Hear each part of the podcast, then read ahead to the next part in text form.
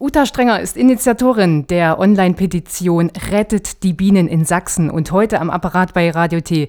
Ich grüße Sie, Frau Strenger. Hallo. Ja, schönen guten Tag. Hallo.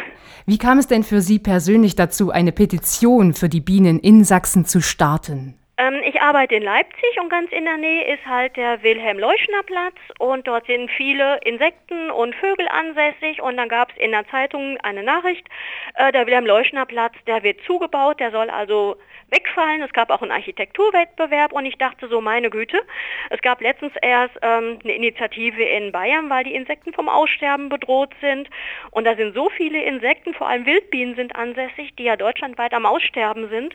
Also in Sachsen sind von 400 Wildbienenarten knapp 300 auf der roten Liste. Das heißt, sie sind vom Aussterben bedroht oder schon ausgestorben.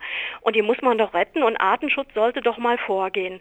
Und habe mir dann überlegt, was ich machen kann. Das Erste, was mir einfiel, okay, dann starte ich mal eine Petition und habe so ungefähr in 15 Minuten im Internet eine Petition gestartet. Also ohne groß drüber nachzudenken, weil ich einfach nicht wusste, was ich machen sollte, weil mich das so geärgert hatte. Sie haben jetzt hauptsächlich von den Wildbienen gesprochen. Sind da auch die Honigbienen betroffen? Äh, die Honigbienen eigentlich gar nicht. Der Honigbiene geht im Moment richtig gut, bis auf eine Art, das ist die dunkle Biene hier in Sachsen. Und da gibt es einen Landesverband Dunkle Biene Sachsen und der versucht halt gerade diese dunkle Biene zu retten. Das ist auch eine ganz normale Honigbiene, aber halt eine ganz besondere Sorte, die auch normalerweise sehr robust ist und aber wie gesagt bei uns in Deutschland komplett vom Aussterben bedroht ist. Als Einzelner kann man natürlich viel für die Bienen tun. Sie sind jetzt vor allem an die Politik gegangen, beziehungsweise wollen auch an die Politik gehen.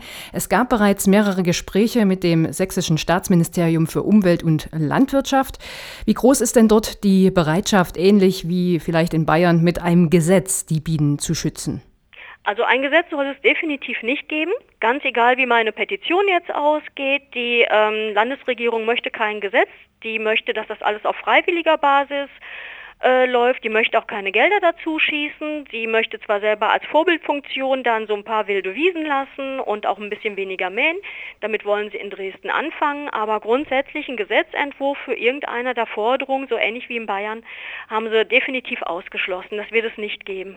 Sie haben ja neun Forderungen für den Insektenschutz in Sachsen mit in diese Gespräche genommen. Können Sie vielleicht ein paar wichtige Eckpunkte zusammenfassen?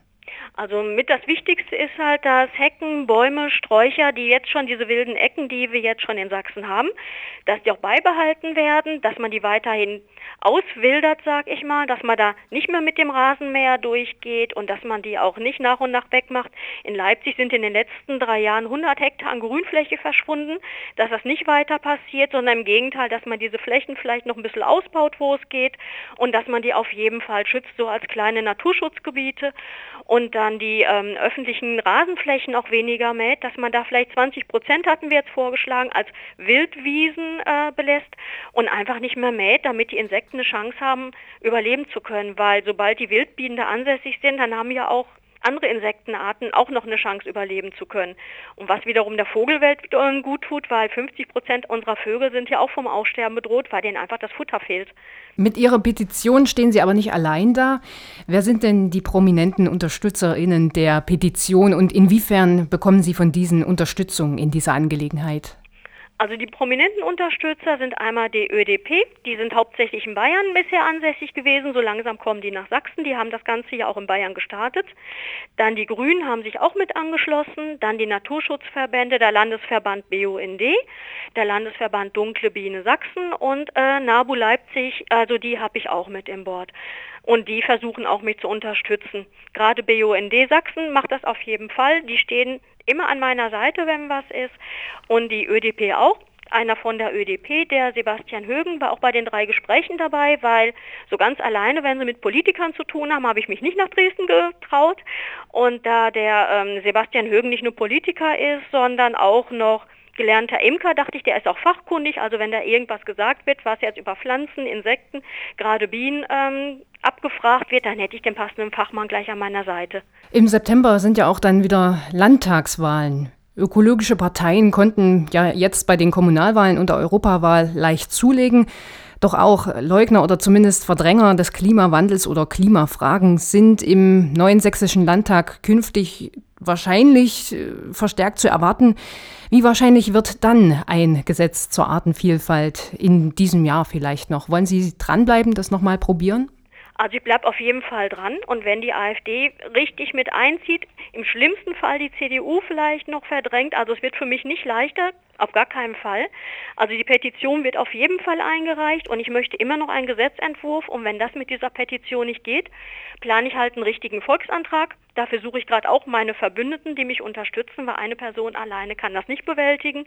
Da müssten auch 40.000 Sachsen ins Rathaus gehen und für dieses Volksbe äh, Volksbegehren ist es nicht, für diesen Volksantrag unterschreiben, so wie es in Bayern gewesen ist. Bei den Bayern war es halt das Volksbegehren und bei uns fängt das aber mit dem Volksantrag an. Und wenn der Volksantrag nicht durchkommt, dann gibt es ein Volksbegehren erst in Sachsen. Da muss man aber abwarten, wie sich das Ganze entwickelt. Aber am Volksantrag arbeite ich jetzt eigentlich schon im Hintergrund, damit ich weitermachen kann, falls die Petition nicht ankommt, so wie sie ankommen soll. Apropos Petition nochmal, bis wann kann man die Petition unterschreiben? Bis zum 15. August kann man sie auf jeden Fall unterschreiben. Wenn Sie in Google eingeben, rettet die Bienen in Sachsen, kann man das online machen. Auf der Seite gibt es aber auch ähm, handschriftliche Zettel, die kann man sich als PDF-Datei runterladen, ausdrucken. Man kann das auch handschriftlich machen und dann einreichen.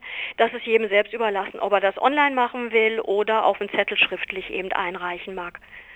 Gut, dann probieren wir es natürlich erstmal mit der Petition. Das Sammelziel von 17.000 Unterschriften ist fast erreicht, aber jede einzelne Stimme zählt. Wir sind da ganz fleißig wie die Bienen von Blüte zu Blüte. Wir wünschen auf jeden Fall noch viel Erfolg bei der Sammlung der Unterschriften und dann natürlich bei den weiteren Unterfangen, falls es dann dazu kommt, bei dem Antrag. Natürlich Ihnen auch viel Erfolg. Ja, das kann ich gebrauchen. Ich bedanke mich.